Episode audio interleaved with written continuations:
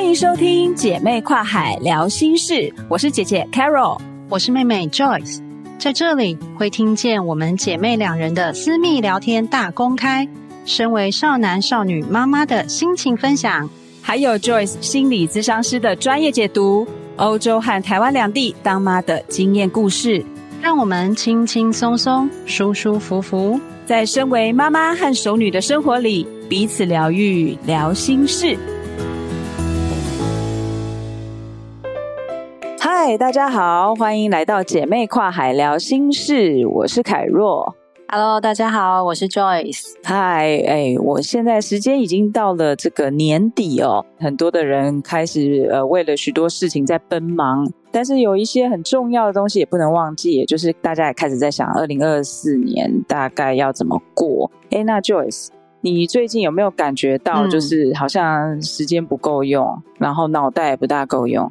对啊，我都一直告诉自己说，再撑几天就好，再撑一下，再撑一下，对，再撑一下，再撑一下，哦，快到过年了，快到放假了，嘿，这个是我人生哲学哦，就是再撑一下，对。对啊，不过我们真的也是 年底本来就是百业都很忙啦，然后再加上我们部分又是食品业嘛，嗯、所以就是说要配合到大家要聚会啦、要送礼啊等等的这些，嗯、然后还有明年的一些活动要安排，所以当然就是会比较辛苦、比较忙碌一点。那我想，其实在这个时候，其实我想身边的朋友都开始有一种焦虑感呢。我不晓得你会有这种感觉，就是我觉得现在看到这个脸书的贴文啊、动态啊，对，哦、一方面很多活动，嗯、可是一方面你也会看到大家开始回顾二零二三，那有一些好的、不好的啊，嗯、就是都会写。我最近常常在看长文，就是大家就是写很多二零二三发生的事情。哦，反省文、对，感谢文，没错，有正面的，有负面的，有交杂的，有复杂的，还不知道的，就各种。今天也才收到三个朋友来跟我请教一些，就是灵魂大拷问、人生大问题。哦，是什么样的问题？他们可能也是因为二零二三要跨二零二四嘛。那要跨年的时候，就会开始，嗯、我觉得就是这种焦虑，你会开始想说自己过去做了些什么，然后接下来新的一年总不能同样的讨厌的事情又再次的重复，想要有一些新局、嗯、等等这些。那我觉得人在面对一个关卡，有点像说那个时候，比如说我们不是要跨两千年，一九九九年要跨两千年的时候，千禧、哦，那是集体恐慌，对，就是那种好像世界末日快来那种感觉。对对啊，哎，这样讲了，我们好像很老，我们都知道那个时候发生什么事情。我们年纪从来都不是秘密啊。对啊，我老公压傻，他那个时候才十岁，所以他没有焦虑。对。所以，就我想说，今天我们也趁这个时间哦，嗯、让大家稍微来一起焦虑，嗯、一起不要焦虑，这样子。好，那我想说，是不是 Joyce 也可以跟我们讲讲？哎、嗯，人在面对这种关卡的时候，这种心情到底是不是正常的啊？啊，其实很正常。人在面对这种未知啊，然后很多不确定感的时候，嗯、或者是说给自己期许，嗯、然后想要更好。诶，这个其实是人的一种成长很重要的动机，好、嗯哦，就是那个阿德勒讲的自卑感。他讲的自卑其实不是不好的事情哦，他就是说自卑其实是一种你能够想要变得更好的一种动机。好，所以今天来跟大家谈这个怎么去面对未来的这种焦虑感，哈、哦，嗯、其实。我之前跟 Carol 说，今天讯息量可能会有点大，那大家就是自己挑自己需要的部分了哈。嗯、那其实，在焦虑前、跟焦虑中、跟焦虑后，我们都可以做一些事情。哇哦，OK，原来还有这样分哦。OK，好，那请告诉我们，焦虑前我可以做什么？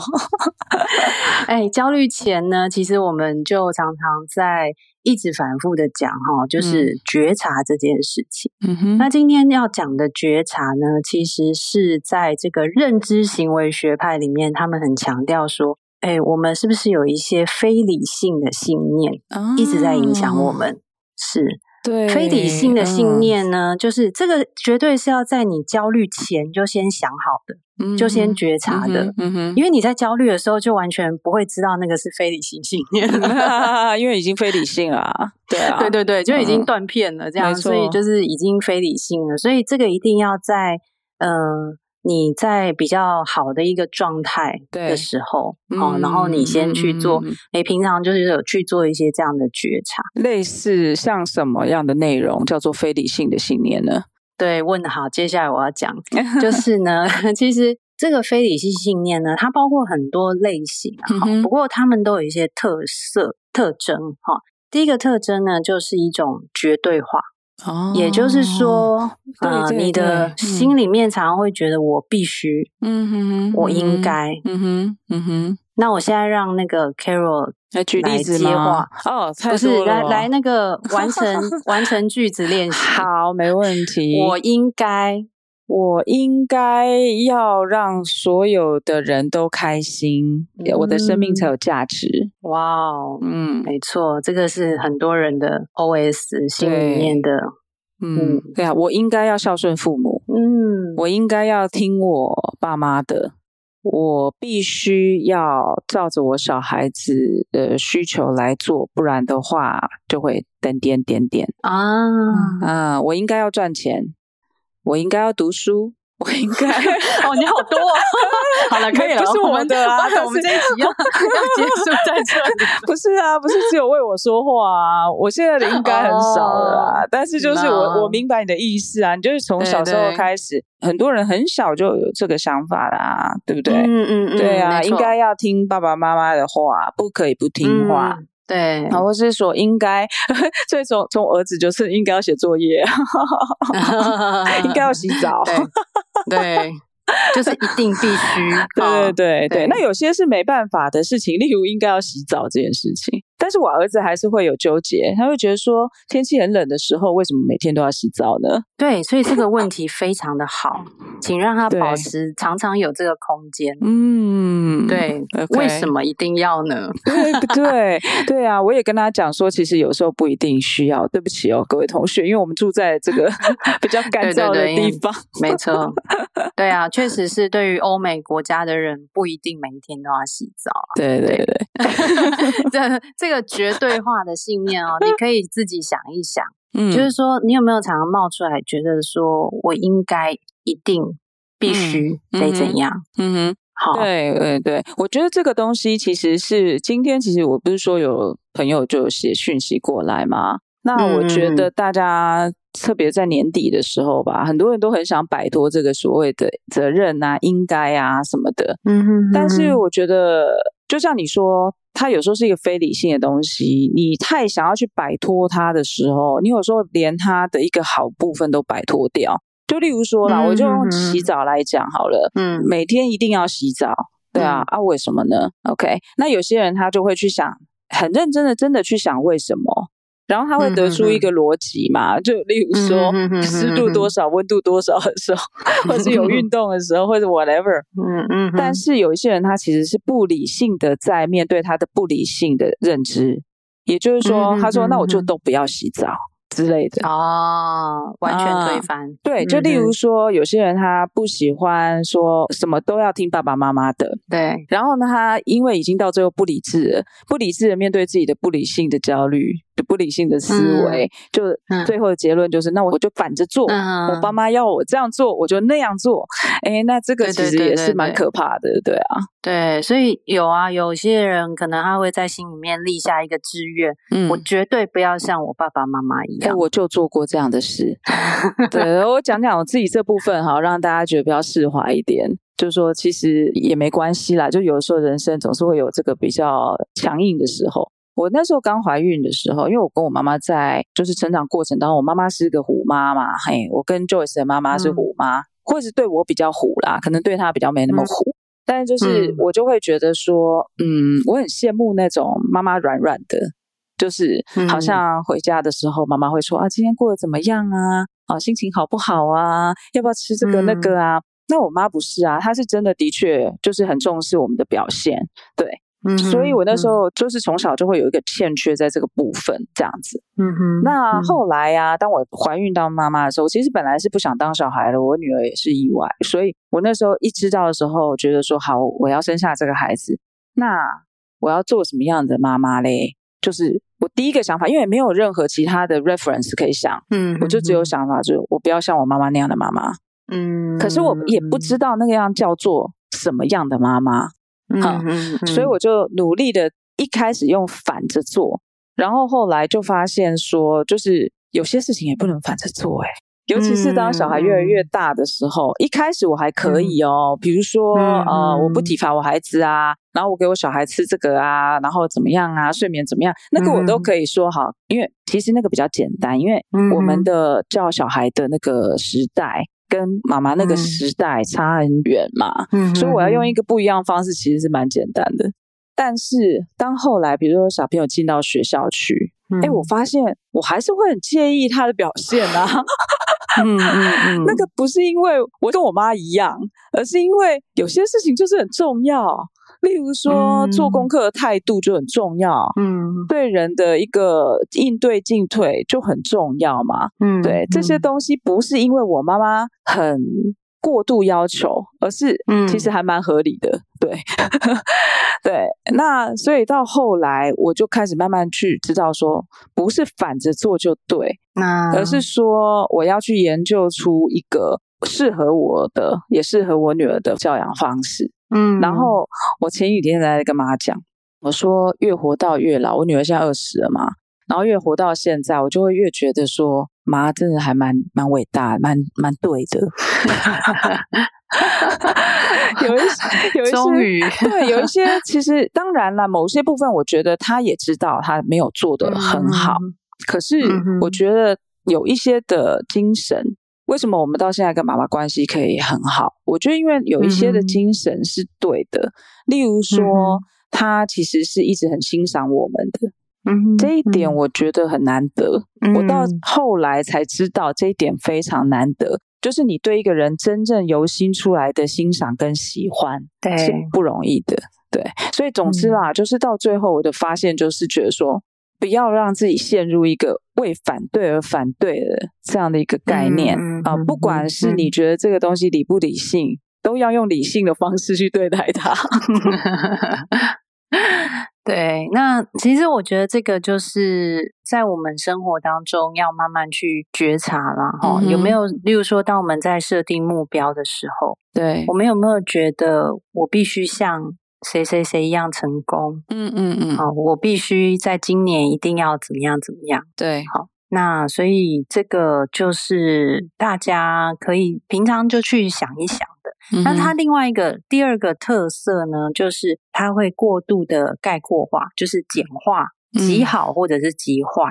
嗯哼，好比说，可能今天犯了一个错，嗯，好，我们就会觉得。然后我真的是很糟糕，嗯嗯嗯，好，然后或者是打开了 FB、IG，你看到别人的生活，嗯哼，你看到某一种样态是你羡慕的，嗯哼，那你就会觉得哇，这个人的人生一定是很棒。啊，对，概括化，嗯。呀，yeah, 所以其实就是过分的简化跟概括化，也会造成很多非理性信念的产生，嗯，没错。对，嗯，OK，所以在这个的解套方法哈，有些时候我面对一些个案，我会跟他说，你要不要暂时先不要用社群软体？嗯，好，真的有一些人会需要稍微戒一下，嗯，排毒，因为常常都在对，常常都在看别人，嗯，过得多好，嗯，好，然后呃，觉得好像美化了别人生命的样态，可是其实那不一定真实，对。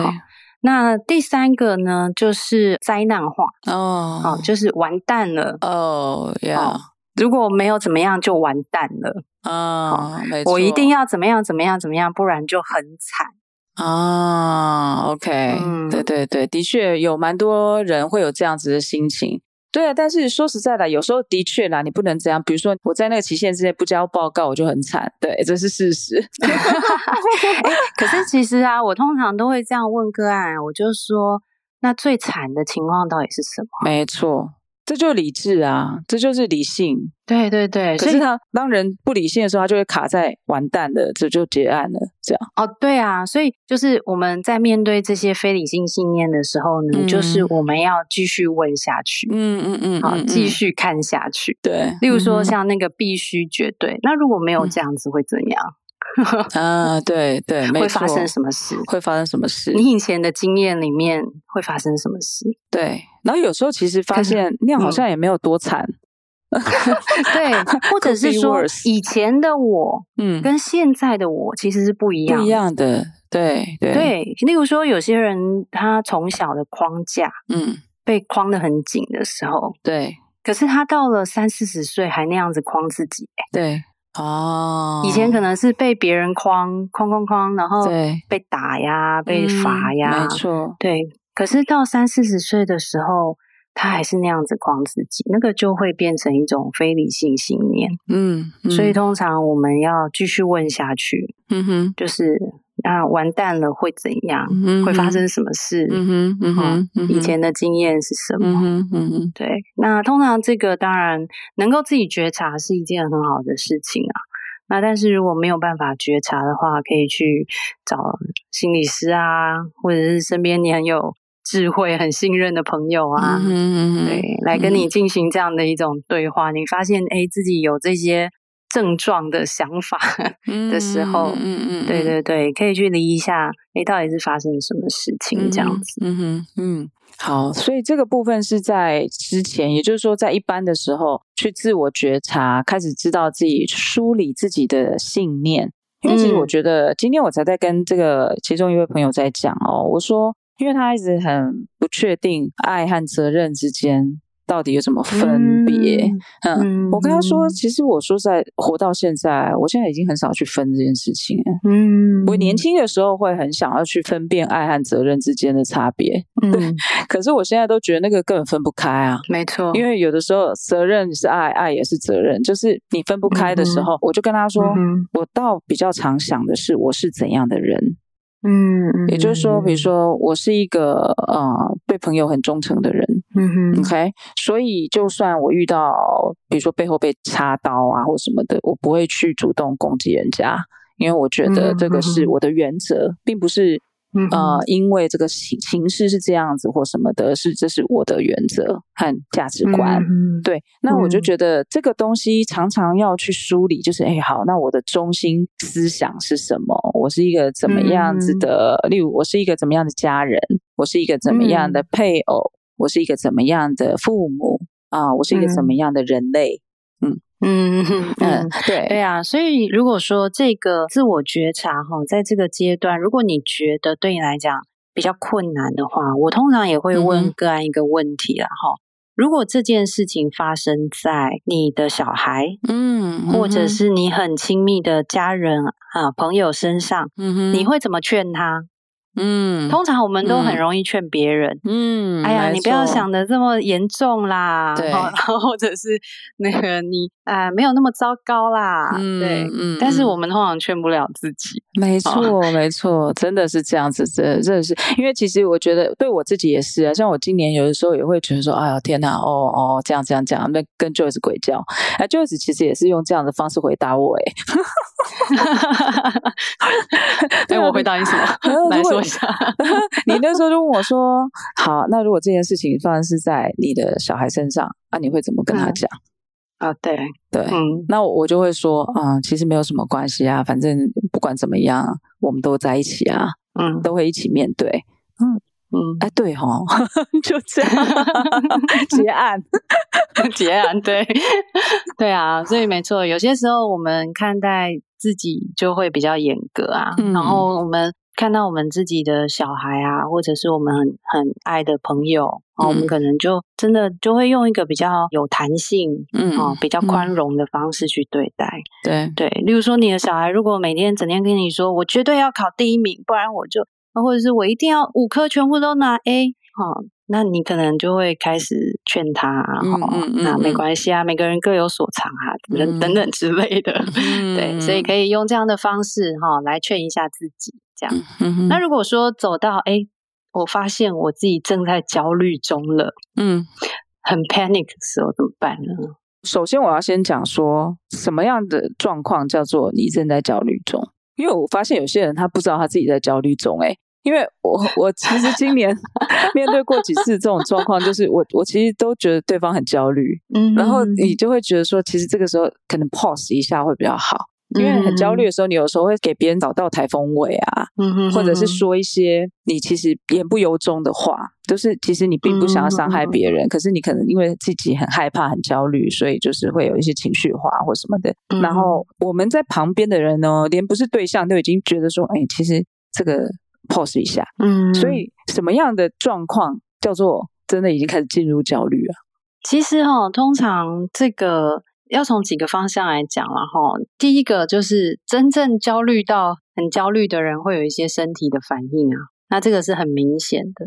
所谓身体的反应呢，就是你可能会心跳加速啊，口干舌燥啊，嗯，然后发热啊，哦，或者是你会睡不着啊。嗯你的饮食开始受影响啊，嗯、哦，这个是比较是症状型的。嗯哼，那另外一个呢，就是你刚才讲，就是说，有一些人可能长期都处在一种 很焦虑的状态，他已经已经有点停不下来。嗯哼，嗯哼，或者是说他没有意识到这件事情，嗯，自己正在焦虑。嗯哼，嗯哼，对。那其实想法上面，通常很焦虑的人，他会一直很。担心事情发生，嗯哼，好、哦，担心未来，担心很多很多的东西。那通常啊，这种情况底下的时候，如果我意识到说这个人他是在焦虑，我不会说你正在焦虑，嗯、我通常会问他说：“诶，你通常会怎么面对自己很担心或者是很焦虑的状况？”好。那可能每个人会反应的方式不太一样，嗯哼，好，有些人可能是疯狂去找资料，嗯嗯嗯，有些人会一直做计划，有些人会前后踱步，对，好，有些人生活大乱，嗯，对，就是每一个人他开始听到这个担心或者是焦虑这个词的时候，他开始会去想说，哎，对，我是在怎么样反应这件事情？那我通常他如果有一个答案的时候。我也会让他再去看，说：“诶，你有没有发现你这一阵子好像有点这个状况哦？”嗯哼，对，嗯，那我会稍微做一点提醒，这样子。嗯哼，当然啦，嗯，我觉得有些人自我意识也真的是蛮低的啊。嗯哼，意就是那种自我觉察的能力真的是嗯比较没有在练习哦，所以嗯哼，呃，就蛮需要他自己能够感受得到。那通常到身体有症状的时候，人会比较，人会比较愿意 说：“哦，我真的有点状况。”对对对，对啊！但是我们都不太希望是这样子的情况发生啊。嗯，对，没错。OK，那如果说他已经是在正在焦虑的时候，那如果我们是正在焦虑的时候，那可以怎么做？好，那刚才讲到那个。就是前面的功课很重要哦，就是你有发现自己的一些不理性信念，嗯、或者是说像刚才 Carol 讲的，我至少知道我正在焦虑中。对，好，我对于未来的看法，或者是又又陷入那些想法里面。嗯哼哼，那。这个时候，嗯，其实蛮推荐朋友们可以去看一看关于正念的练习啊。那这个又是一个非常大的一个学问了哈，所以我在这边也不多讲。那正念其实是这一段时间心理学里面蛮流行的一个学派哈，就是说，哎，我们怎么样在此时此刻的当下，嗯哦，从身体的状态到心理的状态，那我们都可以去。认知，然后认知之后是接纳跟放下。嗯，好，那这个说起来这几句话讲完了，可是 很难。嗯、其实我通常碰到一些个案在这样的状况里面的时候，我都会告诉他说：我们认知到自己在焦虑也好，忧郁也好，有些时候就是接住他，就说：哦，我现在又在焦虑了。哦，我现在又有这些想法了，嗯哼，然后呢，就让它飘出去，对，因为就像我们，我记得我们上一集有这样讲到这个，就是有一些人会很愤怒自己的愤怒，嗯嗯嗯，然后甚至说焦虑自己的焦虑。嗯就比如说，哦，我怎么又焦虑了？完蛋了，我又焦虑了。对对对对对对对对，或者是说他会很生气，就是觉得自己怎么又可以这样子，或者是啊，都一切都没有用啦。我现在就是读了这些书，做这些事情都没有用。对，不然的话，为什么我现在又会到现在这种感觉？哦，没错没错，对对对，那就是 react 自己的 reaction。那我觉得其实觉得一个很好的练习，当这些事情发生的时候，你就是承认它。嗯，因为人家就是认证，好，认证。我现在觉得有不舒服，对，就认证，对，不用再去呃责备自己，对对、嗯，那甚至是责备别人呐、啊，就是反正因为那个状况其实它就是存在，现在就是存在中，嗯嗯嗯、呃，不如去做一些事来化解它，例如像什么、嗯、去散步，嗯，去跑步，嗯、去睡觉。去吃顿好的，对对，去找个心理师就聊聊天，对，哎，其实我我觉得哈，这个时候呢，真的就好像 Carol 说的，我们要去找一些正能量，对，这种正能量呢，可能是你自己很喜欢做的一些事情，嗯哼，好，或者是说可以给你很正能量的朋友，没错，然后或者是一些凯若的书，凯若的 podcast，好，那像我自己有信仰。哦，那我就是会从我的信仰里面，在圣经里面就有一句话说：“一天的难处一天当就够了。”没错，哦，所以这句话给我很大的安慰，就是嗯哼啊，对我没有办法用我的忧愁来增加我的岁数，或者是来改变某一些事情哈，嗯。所以对这个，我觉得其实不管你是什么样的信仰哈，那其实你也可以从当中去找到一些正能量。那我刚才讲啊，像我念研究所的时候啊，嗯、我在。我三十三岁去考研究所，那其实很很、嗯、很害怕，因为因为我的竞争者呢都是年轻小伙子，对不对？然后 都是那个大学刚念完书啊毕业的人，对。然后那个时候，职场所的那个录取率又很低，那、嗯、如果我一直看那个录取率，然后还有我的竞争对手、嗯，然后我就会觉得说太可怕了，我一定做不到。好，然后有时候读书、嗯、读书读书读一读，也会觉得我真的可以吗？好，也会有这种时候。那、嗯、我就会去找我老公，然后他就会告诉我我多会读书，他多不会读书。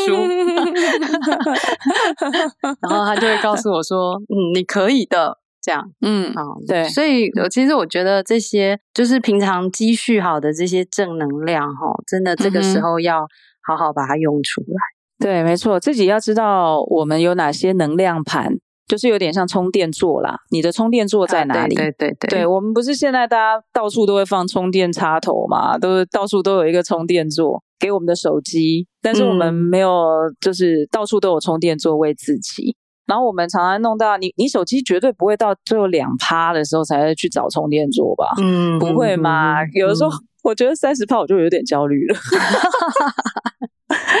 昨天我们去爬山，然后我跟我我老公都，我们的手机都大概只剩下二十趴左右，我们就觉得很好笑。其实我们也没有什么需要跟外界联络，因为我们身边全部都是我们的朋友，所以他们也有手机啊，都有这些网络什么的，也不会孤单。就是如果你是自己一个人跑到深山去，然后你的手机快没电了，可能比较紧张吧。哦、对对对对，可是我们会联络的人都睡着了。然后我们 身边的就是会帮助我们的人都在身边，可是我们就是会觉得自己很好笑，我们就在那里笑说没办法，这就是现代人这样子。Uh... 你看到了，我们对我们的手机是这样子的态度哦。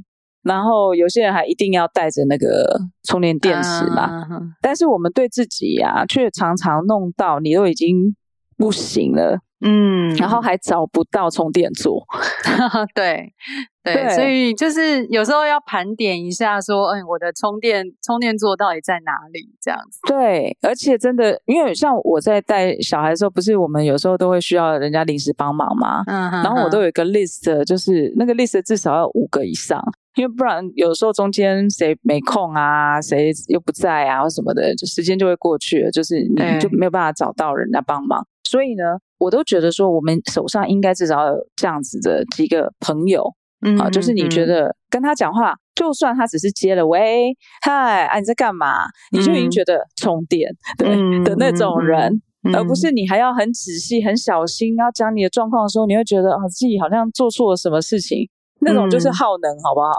那就不是充电。对啊，然后会去做一些事情。我常常有时候都在跟我老公在笑这个，因为我跟他非常不一样，运动对他是充电。嗯，OK，运动对我是耗能，但是跟他去运动，就是比如说像昨天跟好朋友去爬山，啊、对我就是充电。对，但是为了要运动而跑出去，这种就是耗能。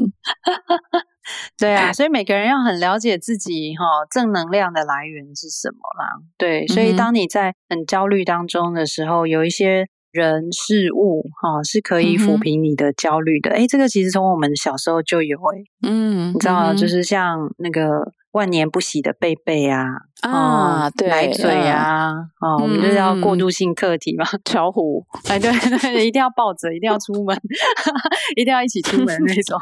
对，其实我们从小啊，就是都一直在学着怎么样去安抚自己的焦虑。对，所以其实我们一定要对自己有这些认识，哈、嗯哼。对我来讲，嗯、我觉得我安抚自己的焦虑的方式，除了刚才说，诶信仰啊，我的老公啊，朋友啊之外，嗯、其实还有一个很重要的是，我真的就是会去找资料。嗯，我觉得知识带给我一种安定感。嗯，好，如果我对这个事情的掌握度越高，我知道我设定的是一个合理的目标，嗯哼，哦，不是一个过度理想化的，对，哦，然后我知道实际的情况是什么，最糟的情况是什么，诶，这个其实会带给我一些安定感，对，啊，那其实也是可以做的，对，没错，对，对啊，所以最后我们就来讲，他说那个，那焦虑后呢？焦虑后之后可以做什么？对啊，焦虑后不是都已经快没力了吗？焦虑后还能做什么？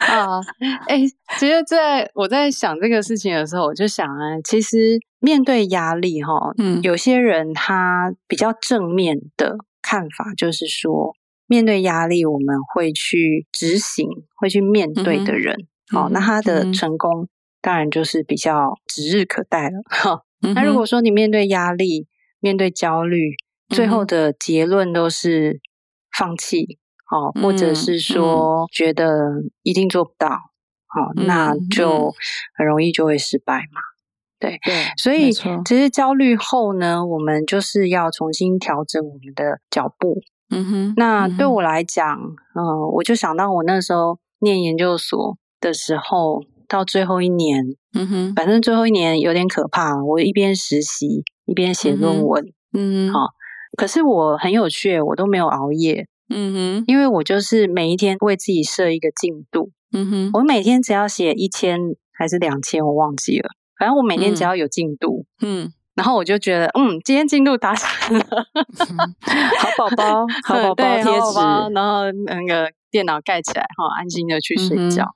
对，所以对我来讲，哦，就是其实焦虑之后啊，我们其实很多时候需要去。调整自己的脚步，然后设定，哎、嗯哼，每一天一点点的目标，这个应该 Carol 很会啊，嗯、所以你可以跟大家分享一下这个怎么样做。其实这个在我十二月十二号那个 Even Better Twenty Twenty Four，其实说在那一天的线上讲座呢，其实就是在为大家解除对明年的焦虑。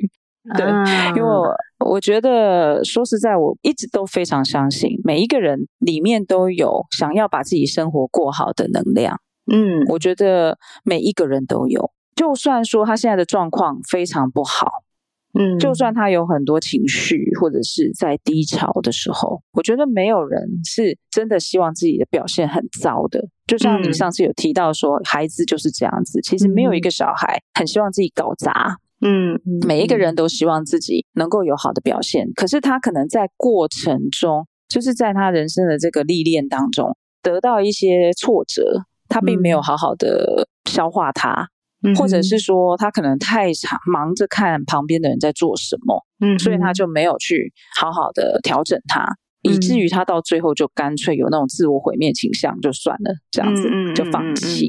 嗯，对。所以我第一个为什么要先讲这个，是因为我觉得这个原始的信念是很重要，就是我是很想把事情做好的，只是我或许不知道方法，嗯，或许我不知道该怎么一步一步达成它。没错，所以、嗯、其实我觉得这个拆解一个看起来很可怕的东西，变成一个小小每天可以做到的事情。这个是我觉得在这个二十年的日子当中，能够让我好像看起来很忙，可是其实过得还可以。对，嗯、这个一个艺术吧，我觉得，嗯、因为以前我也是很希望啊、呃，很快。可不可以有人告诉我一个特效方法？好，没错，三年内，三年内就可以怎么样？哈、嗯，一年内就可以怎么样？然后快速减脂啊，嗯、快速 致富啊，对对对，对，现在这个东西快速，对，这东西现在很多，那我就可以感觉到，你看到那快速，你就觉得焦虑，嗯，你就觉得说，好像自己太慢了，怎么那么慢？对，对，怎么那么慢？那我反而会很喜欢去检视，那我今天到底做了什么？嗯嗯，我昨天到底做了什么？嗯、我过去这一周到底做了什么？嗯、然后我安排下一周，就是例如像我们录音的时候都是星期天，嗯、其实我星期天都没什么事情，嗯、可是我星期天的时候就会去想，我过去这一周哪一些部分做到了，哪些部分漏掉了。嗯，嗯，那没有关系，因为还有下一周，所以。你如果上一周你觉得说，例如像我现在告诉自己是每天至少要走路四十分钟，嗯哼，因为我我觉得到最后我去自我觉察，我觉得让我自己能够放松也好，或是运动也好，最快的方法就是散步，嗯哼，走路，对，嗯，所以我现在都会告诉自己说每天要这样做，但是有的时候做不到，有的时候就是比如说天气也不好，不想出去，OK，或者是可能就是那天很忙，所以就没有去做。嗯，但没有关系啊，我还有下个礼拜。嗯嗯，OK，就是用这样子的一个心态，很理智的去分析我的上个礼拜，我每一天大概花多少时间在哪些事情上。那加总起来，至少你要花一个小时的时间，是真真正正让自己能够充电。嗯，OK，例如运动也是一个。嗯，我所谓的那种小憩，我说的一个小时不包含晚上睡觉，我说的可能包括下午睡午觉。或者是可能你有一个看书的时间、吸猫的时间、嗯、跟好朋友聊天的时间，嗯，所有这些假设你去想，就像你的手机一样，你不会一直把它放在充电座上，right？、嗯、可是你也不会让它一直不在充电座上。其实你只要每一天能够有一个小时的时间，是你真的觉得我在往前进。我在做很棒的事情，嗯，其实那个已经就能够抵挡很多的耗能的东西了，嗯，比如说有可能你要上班，你觉得有点耗能，可能正能量、负能量都有，可是加起来可能是很累的，嗯，或者是带小孩，可能正能量、负能量都有，可是到最后你还是觉得蛮累的，嗯，但是你总是可以找一些事情是它能够 recharge。嗯，能够帮助你说好，我明天继续来做我认为很重要的事情。是，虽然它可能会让我有点耗能。是，好，所以这个是我觉得也可以跟大家分享一下的。是，所以其实我觉得焦虑之后，哈，就是我们要重新去审视了。嗯，有些时候我们走到这一步，到底我的目标合不合理？就像你刚才讲的，有些人可能想要太快速，所以当有一点点跟不上的时候，嗯、他就就是。很多的焦虑感，好，或者是说明明自己手上的事情做做做做做的不错，做到一半了，然后但是看到别人，哎、欸，这个好像也很重要，哎，哎，那个好像也很棒，哎，然后就觉得开始，哎，那我现在在做的这个事情是不是鸟鸟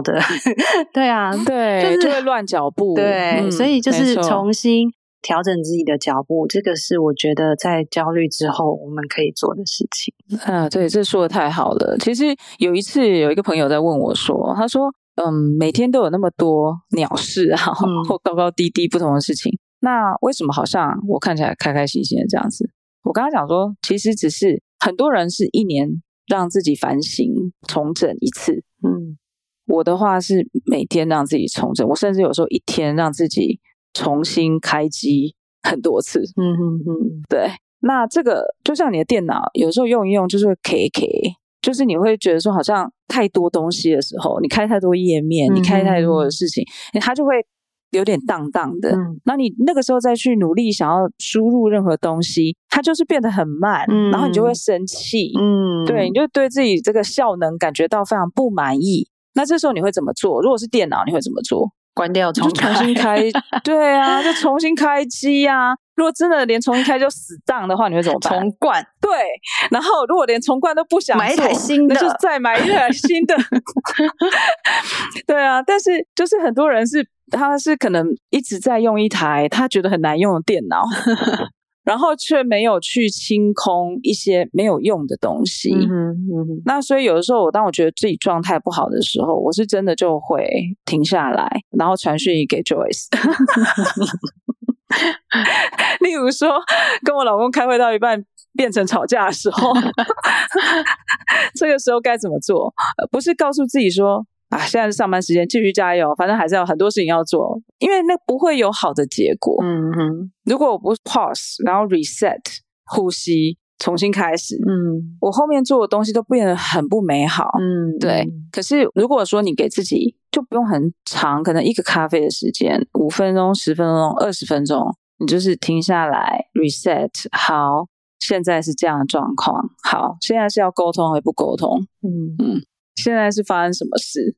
对，可能是肚子饿了，OK，还要去吃东西。嗯，对，有可能是这件事情真的有这么重要吗？OK，想一想，reset 一下以后重新开始，那其实你后面的事情就会变得比较顺利。是，对啊，所以我们今天其实讲到这个焦虑这件事哦，其实这个话题很大啦，嗯，但是其实就是在帮助大家想想说。我们自己也是啊，我跟 Joyce 也是这样子，就是我们到年底的时候，我们也最近也谈了非常多今年做的事啊，以及我们明年要做的事啊。那其实也都有一些觉得好的，觉得不好的。但是如果我们理智来看，就是好好把它放在纸上来看的时候，你就不会觉得这么的上心。嗯哼，OK，马上会影响到我们的情绪很多。反而是两个人可以好好把这个事情谈开来的时候，就发现，哎，明年其实好多很可以做的事情。嗯，对，所以也在这个地方祝福大家啦。就是说，可能我们在面对新的一个开始的时候，都会有一点焦虑，但是没有关系。你记不记得你那个时候第一个学期要开始的时候，你去做什么事？